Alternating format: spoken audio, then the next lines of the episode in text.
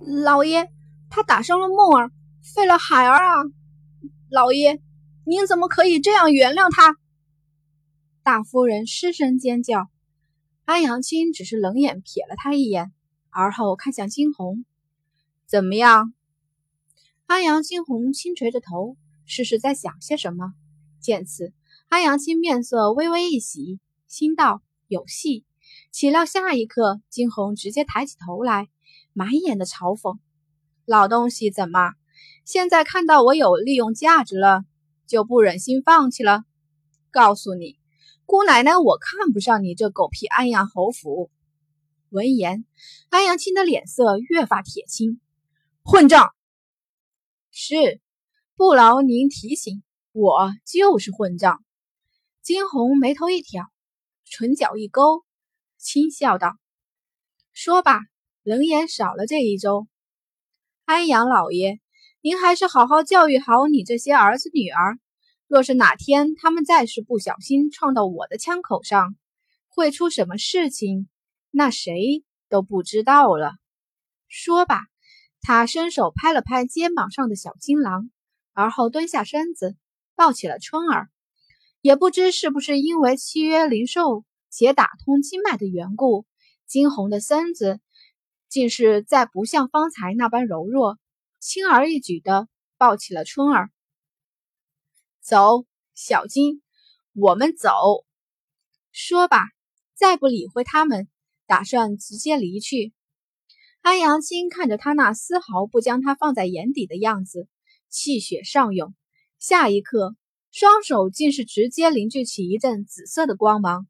小金似是仿佛意识到了什么，在安阳惊鸿的肩头躁动着。惊鸿闭上了眼，只一刻，他反是听到了小金的声音。他说：“主人别怕，这老家伙交给小金。”果真，下一刻，在那道金色的光芒射来之时，小金猛地转过身子，额间射出一道金光，那光芒竟是深深的与紫色的旋律相抗衡。甚至直接将他打了回去。安阳青猛地往后退去一步，额上有汗水溢出。他抬起头，看向已经缩小变成可爱宠物般的金狼，心里暗自惊讶：这个小东西究竟是什么怪物？当再看向安阳惊鸿之时，他的眸上涌上一阵杀意。此女既然不能为他所用，那么只有杀之。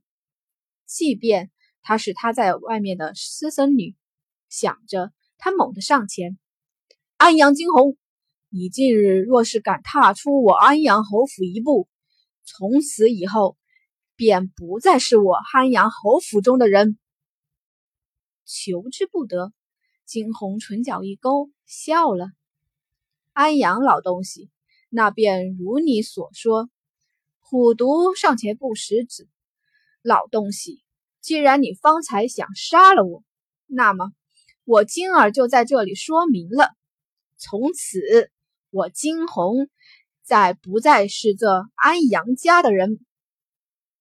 不管怎样，这安阳家于他而言都没有半分的情谊。十三年来，安阳惊鸿在这府上受到的只是无穷无尽的屈辱。他的娘亲被府上的人欺凌致死。若非是他命硬，怕是也早死了，岂会等到那日？整个安阳侯府上，能给他半分温情的，就只是身边的春儿。再者，这真正的安阳惊鸿早已死去，现在的他，只是来自二十一世纪的杀手，名叫惊鸿，不姓安阳。今日，他便带走春儿。从此以后，跟安阳家再无半分瓜葛。安阳青气得面色泛白，他伸出手去，指着惊鸿，想说些什么，却是直接对上了小金狼凶狠的眸光。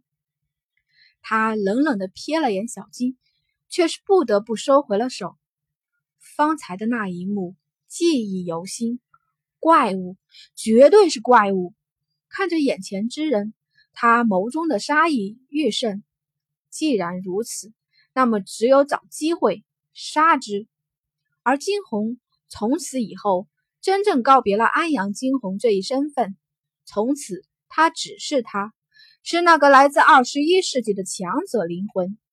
自此，一代天才将逐步走上他的强者之路。